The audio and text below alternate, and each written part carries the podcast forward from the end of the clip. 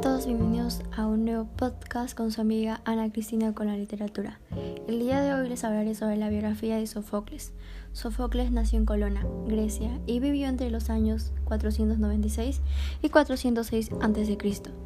Fue un atleta en su juventud y conservó siempre una excelente condición física.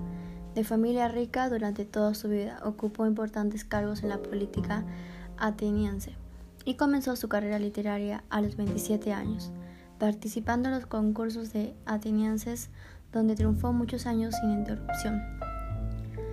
Sófocles, para él era importante el estudio de la alma humana. Y alguna de sus estrategias fue de que escribió 120 estrategias, de las cuales son las que se conservan 7. Y las más importantes son la Antigona, Edipo de Rey, Edipo de Colona y Electra.